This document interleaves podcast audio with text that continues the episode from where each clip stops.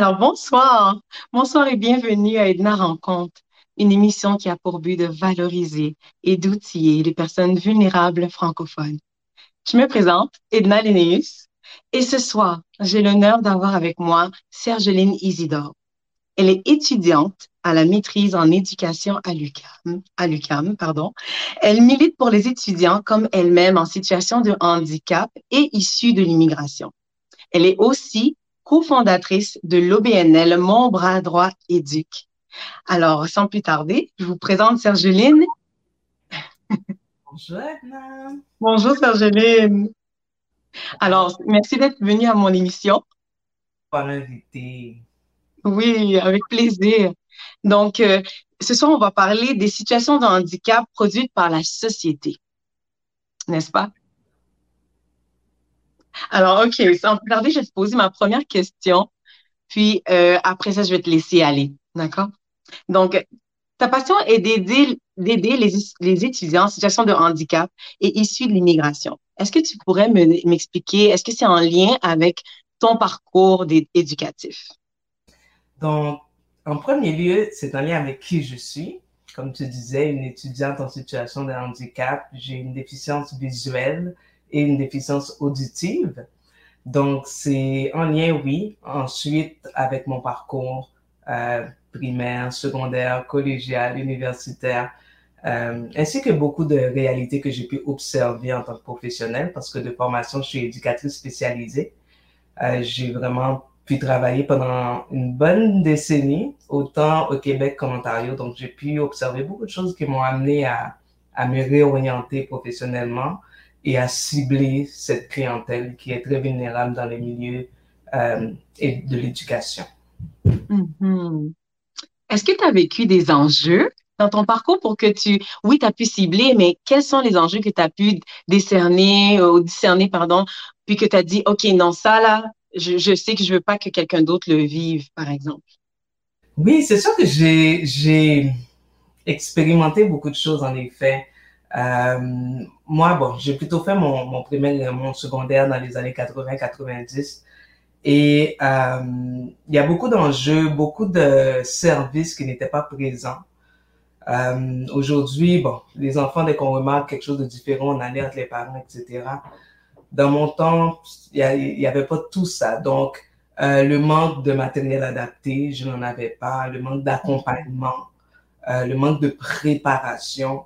Il y a aussi bon le processus de reconnaissance du diagnostic. Moi, euh, j'ai été diagnostiqué autour de l'âge de 9-10 ans euh, d'une condition avec laquelle je suis né. Donc, toute ma, ma, ma préscolarité, première année, deuxième année, troisième année, j'ai dû me débrouiller euh, par des moyens que je peux même pas me rappeler comment j'ai fait là. Mais euh, je voyais pas au tableau, je voyais pas bien mes documents. Euh, je pouvais pas parler à personne, je connaissais pas les professionnels, il n'y avait pas d'éducateur spécialisé à l'époque. Euh, tout ce qu'on entend aujourd'hui, orthophonie, cerveau, il n'y avait pas tout ça. Donc, c'était déjà là euh, des obstacles que je contournais. Et moi, j'ai évolué euh, sur le plan académique dans un milieu régulier, donc pas spécialisé. Il existait des milieux spécialisés, mais euh, c'est là qu'entre en jeu de en ligne de compte le fait d'être issu de l'immigration. C'est sûr que mes parents ne connaissaient pas non plus toutes les ressources, euh, le fait d'avoir un enfant en situation de handicap. Fait que ça a été, euh, ça a été toute une aventure, je peux dire. Mais même euh, l'approche des professeurs, comment faire, quoi faire, des fois ils me disent, OK, mais qu'est-ce que tu veux que je fasse? Mais moi, je ne sais pas plus.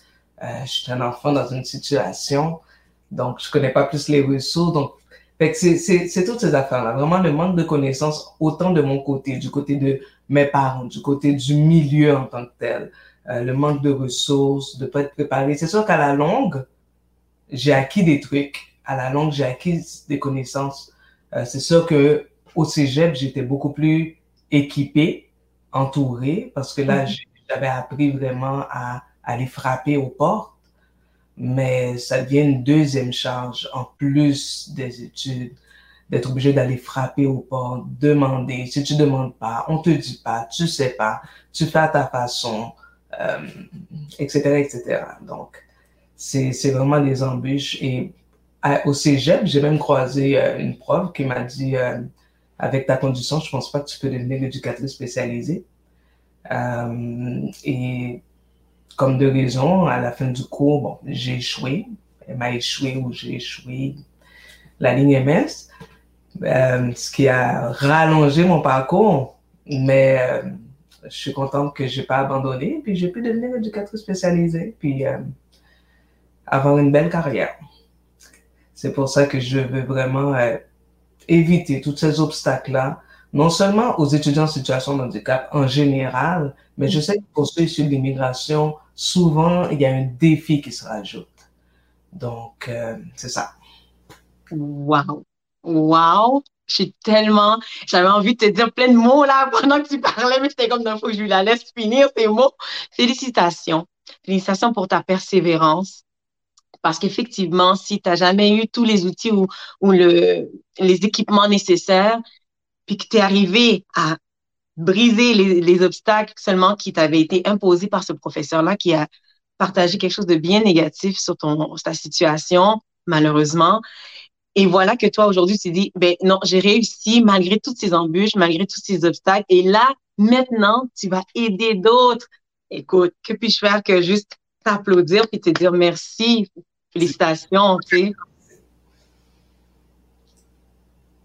Excuse-moi, je t'ai pas entendu. Non, je dis merci. OK, d'accord. OK, merci. Écoute, euh, j'aurais tellement envie de continuer. Juste une question par rapport à tes parents. Euh, est-ce que c'est parce qu'ils avaient peur de demander de l'aide ou est-ce que c'est vraiment parce qu'ils savaient même pas si tu avais une situation ou des situations de handicap?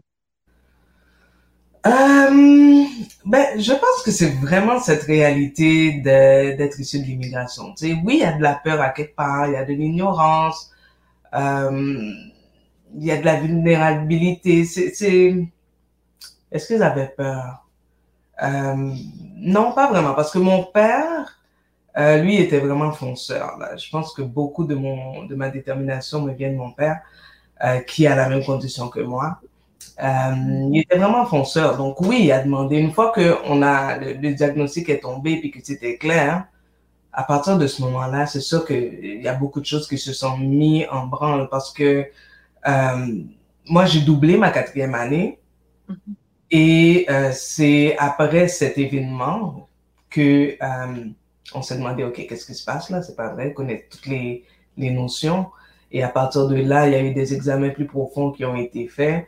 Et quand on a compris ça, ben à partir de là, c'est sûr que mes parents se sont mis en branle pour non seulement remédier à la situation, parce qu'on m'a fait refaire mes examens avec des adaptations, j'ai réussi, et ensuite on m'a placé en cinquième année. Et à partir de là, chaque année, mon père était toujours là en train de, en début d'année, là, s'assurer que tout était en place pour que euh, j'ai l'accompagnement que je peux avoir avec les ressources disponibles à ce moment-là. Donc, je peux dire qu'au niveau de l'ignorance, ils ont, ils ont travaillé là. Ils ont, ils sont pas restés dans leur, dans leurs petites chaussures là. Mais c'est sûr qu'en même temps, bon, tu sais, est-ce qu'ils sont au courant de toutes les portes à frapper, de toutes les mm-hmm. sources? Peut-être pas, non. Mm-hmm. Et euh, merci, merci pour l'explication. Puis, je voulais ajouter une autre question avant de passer à la prochaine, parce qu'on est dans ce, dans, dans, dans la découverte de ton parcours et aussi dans ce que tu as pu vivre, etc. Donc, je me demandais, je sais que lorsqu'on on préparait la, la, présentation, tu me disais, mais j'ai pas connu mon diagnostic avant très tard.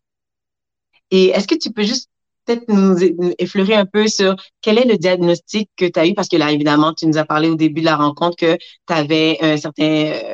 Certaines déficiences au niveau visuel et auditif. Est-ce que tu sais d'où ça vient? Parce que là, tu viens de dire, mon père était comme ça aussi. Donc, si tu peux nous partager un peu, s'il te plaît.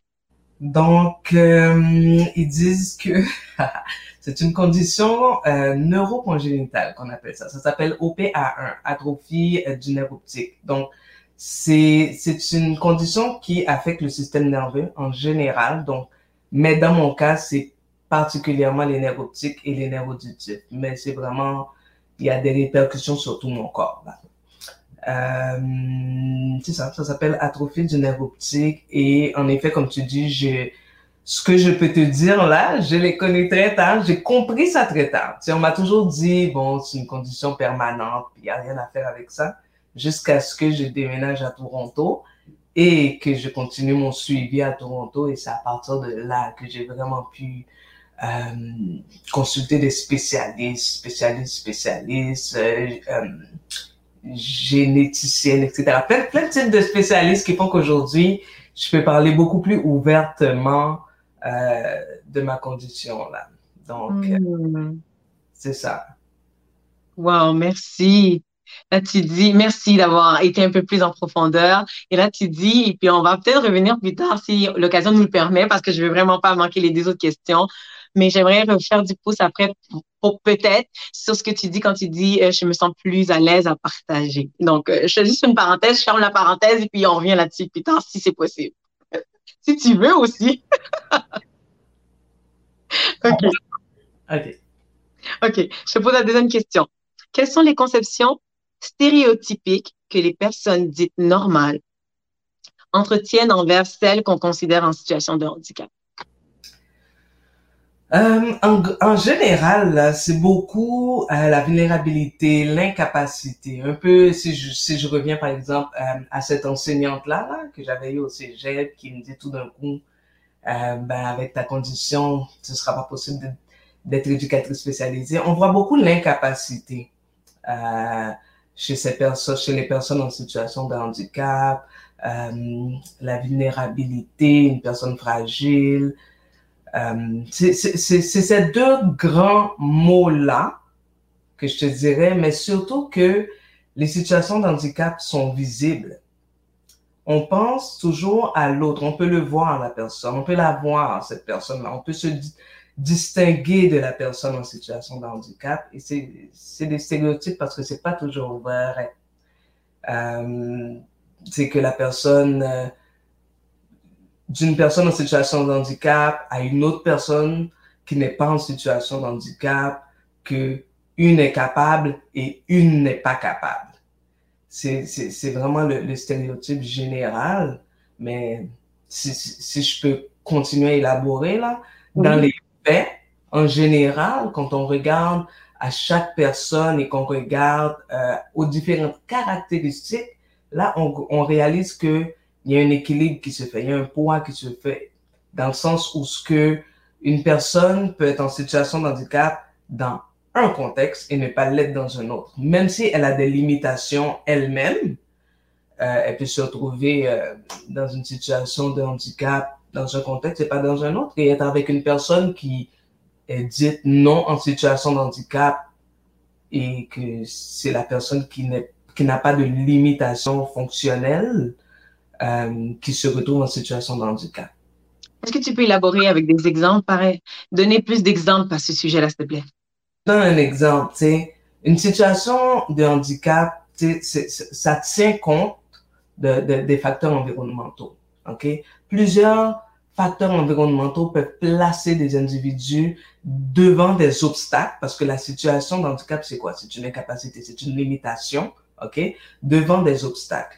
Je, je, je, donne un exemple. Je peux être dans le métro, OK, je suis perdu parce que moi, je n'arrive pas à lire les, les, les enseignes parce que c'est écrit trop petit.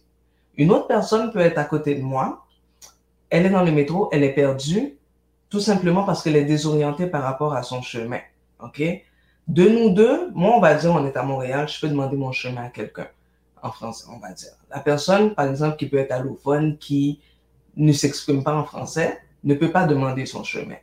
Entre nous deux, là, qui, se retrouve devant un, un obstacle plus difficile à contourner, c'est cette personne-là qui peut n'avoir aucune limitation physique en tant que telle, mais être dans un nouvel environnement, elle est désorientée, elle ne peut pas s'exprimer à cause de la barrière de la langue. Dans le cas présent, moi, je me débrouille mieux, même si je vois pas les pancartes. Est-ce que tu suis un peu? Absolument. dans, dans, deux contextes différents, comme par exemple, moi, j'ai un bon sens de l'orientation. J'ai des amis qui sont chauffeurs et qui n'ont pas un bon sens de l'orientation. Fait que ça, y a, je me suis retrouvé à des endroits parce que c'est moi qui devais les guider puis dire, OK, tourne à droite, à des endroits où ce que, tu sais, bon, je, je, je, me rappelle un peu du quartier, pas nécessairement un endroit où je sais moi-même nécessairement où aller, mais tu sais, je sais que telle rue croise telle rue, tu sais, je sais que, tu sais, Jean Talon, Bélair, Bélanger, fait que je vais pouvoir dire à quelqu'un, OK, voici où qu'on se trouve, mais quelqu'un qui a pas de sens de l'éducation, de, l'éducation, de, l'orientation, est perdu. Fait que souvent, ça va dépendre des contextes, mais de façon euh, stéréotypique, comme on dit, on a tellement souvent tendance à prendre la personne qui a une limitation comme toi, tu n'es pas capable, moi, je suis capable. On perd beaucoup de ressources. Et des fois, on fait la personne elle-même se sentir incapable quand elle est capable. C'est ah. des enjeux importants et c'est ce qu'on appelle la production, le processus de production de handicap par la société, par les enjeux environnementaux. Et ça aussi, c'est on parle de, la discrimination, les préjugés qu'on peut avoir sur quelqu'un, euh, toutes ces affaires-là, ça place les gens en situation de handicap ou ce que c'est pas nécessairement la limitation de la personne qui, qui crée l'obstacle, mais l'environnement ou les personnes en face de cette personne-là. Écoute, je pourrais t'entendre toute la soirée. Écoutez, parce que vraiment, c'est un sujet qui nous permet de, de ouvrir nos yeux parce que des fois, on pense qu'on voit, mais peut-être qu'on est aveugle. Tu mm-hmm. Wow! J'aime beaucoup l'exemple que tu as donné par rapport à la dame dans le métro versus toi qui est. Cet exemple-là, c'était très, très clair par rapport à ce que tu as amené plus tôt. Je trouve ça très pertinent. Écoute, je vais aller avec la troisième question, juste pour qu'on puisse continuer à élaborer, peut-être creuser un peu plus s'il le faut comment avoir un équilibre entre prendre conscience des défis d'une personne en situation de handicap et traiter cette même personne comme, entre guillemets, tout le monde? Donc, euh, je, je répondrai à cette question-là en disant qu'il faut tout simplement traiter les autres comme on aimerait être traité. OK? Euh, avec respect. Euh, tu sais, il y a ce qu'on appelle dans, dans, dans, dans les jargons de la situation d'handicap euh, l'intimité forcée, où ce que par exemple quelqu'un va être, je sais pas moi, en chaise roulante, puis quelqu'un veut l'aider, puis tout de suite il va prendre la chaise roulante, puis il va diriger la chaise roulante sans demander la, la permission à la personne, ou encore quelqu'un euh, en cécité totale, là, non voyant, et puis qui, la personne va prendre le bras de la personne pour la guider, tu sais, sans euh, demander ou bien sans prendre conscience que non, tu peux pas toucher à quelqu'un comme ça. Ou souvent, le fauteuil roulant, c'est la continuité du corps de la personne, donc tu peux pas. C'est de traiter les gens comme on aimerait traiter. T'aimes pas qu'on rentre dans ta bulle, rentre pas dans la bulle des gens. Tu demande, informe-toi. Euh, et c'est pas nécessairement parce qu'on voit quelqu'un, par exemple, euh, avec une canne blanche dans le métro, qu'elle a besoin d'aide. Hein. Moi, personnellement, quand je vois quelqu'un dans dans, dans le métro avec une, une canne blanche, je vais observer. Puis si je vois que la personne arrive à s'orienter, je la dérange pas. Tu comprends? C'est euh, de la traiter comme on aimerait être traité, d'adresser la personne comme on aimerait qu'on nous adresse, euh, puis de pas nécessairement prendre pour acquis que la personne n'est pas capable. Donc, si la personne demande de l'aide, euh, tu sais, elle demande de l'aide, alors là, oui, tu y vas, puis tu lui demandes comment je peux t'aider, etc. Euh, c'est quoi, quoi la problématique, c'est quoi, qu'est-ce que la personne peut faire ou comment est-ce qu'elle veut que tu interviennes? Mais souvent, les gens ont tendance à aller direct, sans, comme si que la personne qui est en situation de handicap, n'a plus d'intégrité, n'a plus d'intimité. Euh, c'est vraiment de, ce qu'on n'aimerait pas qu'on nous fasse, on ne fait pas. On ne fait pas aux autres, même si dans notre tête, la personne a l'air d'être plus vulnérable ou incapable. Mhm. Très bon point. Merci. J'aimerais ajouter, euh, comme je te disais tantôt, quelques questions là-dessus. Euh, tu as soulevé un point quand tu as dit, attends-moi, tu disais tantôt, ah, ça vient de m'échapper. ça vient de m'échapper. C'est traiter la personne comme on voudrait être traité. Puis, attends-moi deux secondes. Écoute, j'ai perdu la question que je voulais te demander. C'est aussi, aussi grand que ça. On va revenir sur celle que je te demandais au début. Est-ce que tu étais gêné de parler de ta situation euh, et à quel moment ça s'est produit? Est-ce que tu as déjà vécu de l'intimidation par rapport à, ta condition? Situation. Oh, je, viens juste de me rappeler, mais je vais te la poser plus tard, celle que je voulais te dire tantôt. OK, mais on, on va se focuser sur, euh, sur celle que je viens de demander. Est-ce que j'ai déjà vécu de l'intimidation par rapport à ma situation? J'ai pas d'événements euh, fâcheux à ce niveau-là euh, qui me reviennent. Non, j'ai pas. Je peux plus parler de d'événements où j'ai vécu du racisme que d'événements où j'ai vécu de la discrimination par rapport à euh, ben, de, de, de l'intimidation par rapport à euh, mon handicap visuel. Est-ce qu'avant j'étais gênée d'en parler? Oui. C'est, ça a été un processus, un processus d'acceptation.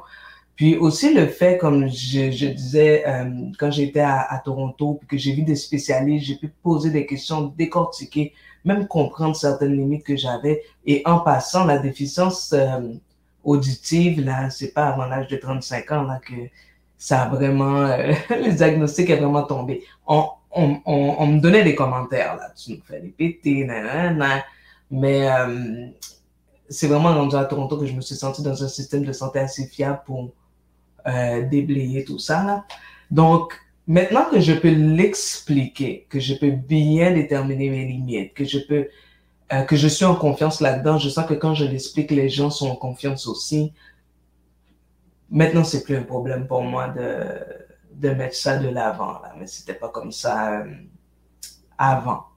Oui. Euh, et c'est ce qui fait que, en, que maintenant que je peux pleinement embrasser cet aspect de moi-même, ben, je peux foncer dans cet avenir puis voir beaucoup d'autres portes euh, s'ouvrir devant moi là.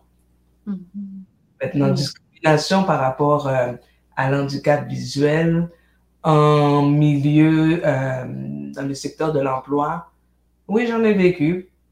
Pas de, des fois, il faut lire entre les lignes pour le voir, là. Mais ça m'a tellement jamais empêché de faire ce que je voulais faire. Là. Je, en gloire à Dieu pour ça, ça m'a jamais limité.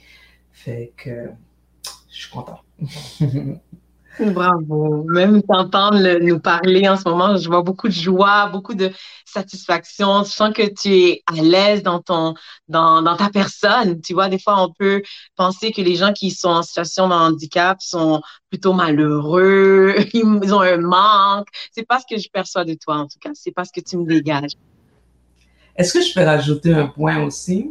Oui. Je vais rajouter un point par rapport à ma famille. Je dois dire euh, que le support que je reçois de ma famille est quand même non négligeable euh, dans tout ce parcours. Tu sais.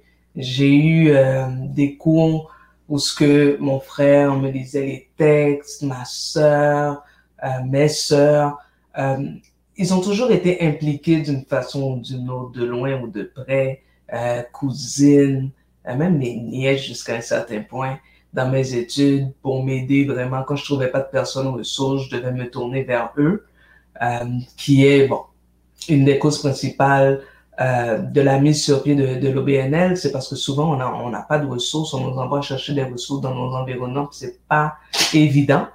Donc euh, vraiment, je dois dire que ma famille m'a beaucoup soutenu là. C'est pas c'est pas un travail individuel du tout, du tout, du tout. Oh, merci, merci d'avoir ajouté ces, cet élément-là qui nous encourage parce que des fois, euh, on peut penser que, tu sais, je veux dire, être dans cette situation-là, on peut se sentir seul parfois. Donc, d'avoir notre famille qui nous entoure, qui nous accompagne, ça fait toute la différence. Oui, toute la différence. Oui. J'ai une dernière question. Il nous reste cinq minutes. Euh, Imagine-toi comment le temps passe vite. Et ma question que je voulais pas oublier, que j'ai écrit, que j'ai écrit. Donc, euh, tu sais, quand on parlait, on échangeait lors de la préparation, je, réalisais, et même au niveau du travail, je réalise qu'il y a beaucoup de mots, on doit faire attention à si. Maintenant, aujourd'hui, on fait attention à euh, situation de handicap. On parlait de, de l'audisme versus le surdité. Il y a tellement de, de, de, de jeux de mots qu'il faut faire attention que des fois, on ne sait même pas comment le dire. Je me sens coincée. Est-ce que tu peux nous parler un petit peu plus de ça, s'il te plaît? Mais c'est sûr que euh, avec le développement euh, social, euh, où ce que les gens maintenant, euh, tout est vraiment axé sur ne pas détruire la personne. Et il y a des termes qui avant, bon, étaient perçus, ont été perçus plus comme péjoratifs, tu sais. Euh, comme par exemple maintenant une personne, on va, on, va plus parler d'une personne ayant une, ok, une déficience visuelle, ayant une, ayant un trouble du spectre de l'autisme, ayant un trouble du déficit de l'attention, ayant une, au lieu de dire que la personne est, c'est un peu plus pour dissocier, pour pas que la personne s'identifie comme un handicap en tant que tel, mais une personne qui fonctionne avec une limitation. En fait, c'est à peu près la base de tous les changements de termes qu'il y a eu avec euh, le temps. Il y en a qui utilisent encore, on va encore parler de, de, de, de personnes aveugles versus personnes non-voyantes euh, ou ayant une cécité totale ou vivant avec. Mais l'idée de base, c'est vraiment que de dissocier ou de, de, de, pas que, que l'identité propre de la personne demeure intègre, que mm. moi je suis pas un handicap ambulant, euh, je suis une personne avec des limitations. Donc c'est de toujours trouver la façon de pouvoir faire cette distinction-là de façon à ne pas stigmatiser les gens comme étant des plaies, euh, mais de, les, de, de, de, protéger l'intégrité de la personne et de la faire sentir encore une personne, mais avec des limitations. Et encore là, comme toute euh, situation de handicap, toute déficience n'est pas nécessairement visuelle. Euh, des fois, quand on le voit, on a tout de suite tendance à mettre une étiquette, mais il y a tellement de personnes autour de nous qu'on ne on voit pas nécessairement que sont en situation de handicap et, elles le sont. Effectivement. Effectivement. Et euh, je te dirais que on pourra en parler justement dans la période qu'on aura sur Facebook dans quelques minutes.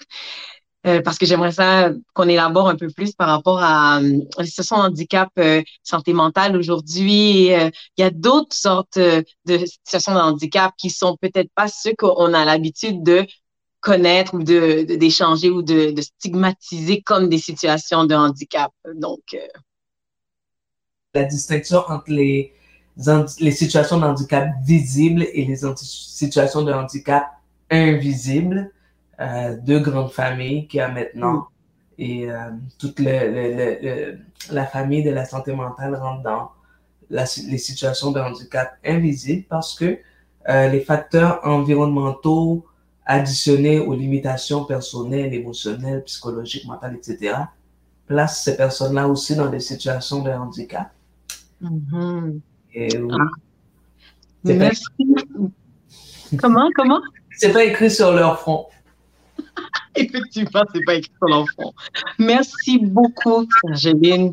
J'ai, je peux pas dire que c'est la fin parce que justement, on va s'en aller vers euh, Facebook. Premièrement, c'est la première fois que ça va se faire, qui est de finir une émission puis d'aller avec mon invité vers Facebook pour être en mesure d'interagir avec le public.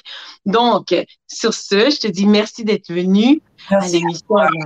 Merci à toi d'avoir ouvert cette opportunité-là pour que j'exprime tout ça parce que c'est des sujets qui ne sont pas beaucoup discutés, surtout pas dans nos communautés. Merci à toi. Et euh, sur ce, j'aimerais euh, vous remercier, chers auditeurs, auditrices, d'avoir euh, été avec nous encore une fois. Et n'oubliez pas, si vous n'êtes pas inscrit sur YouTube ou bien ah, vous n'êtes pas abonné plutôt sur YouTube, Facebook, Instagram, vous êtes les bienvenus à le faire tout de suite après l'émission. Et euh, nous, suivez-nous, suivez-nous sur Facebook, accompagnez-nous euh, sur euh, le en direct d'Edna Rencontre. On va être là avec mon invité où vous allez pouvoir nous poser vos questions si vous en avez. Donc, merci énormément et je termine en disant à la prochaine fois. Au revoir.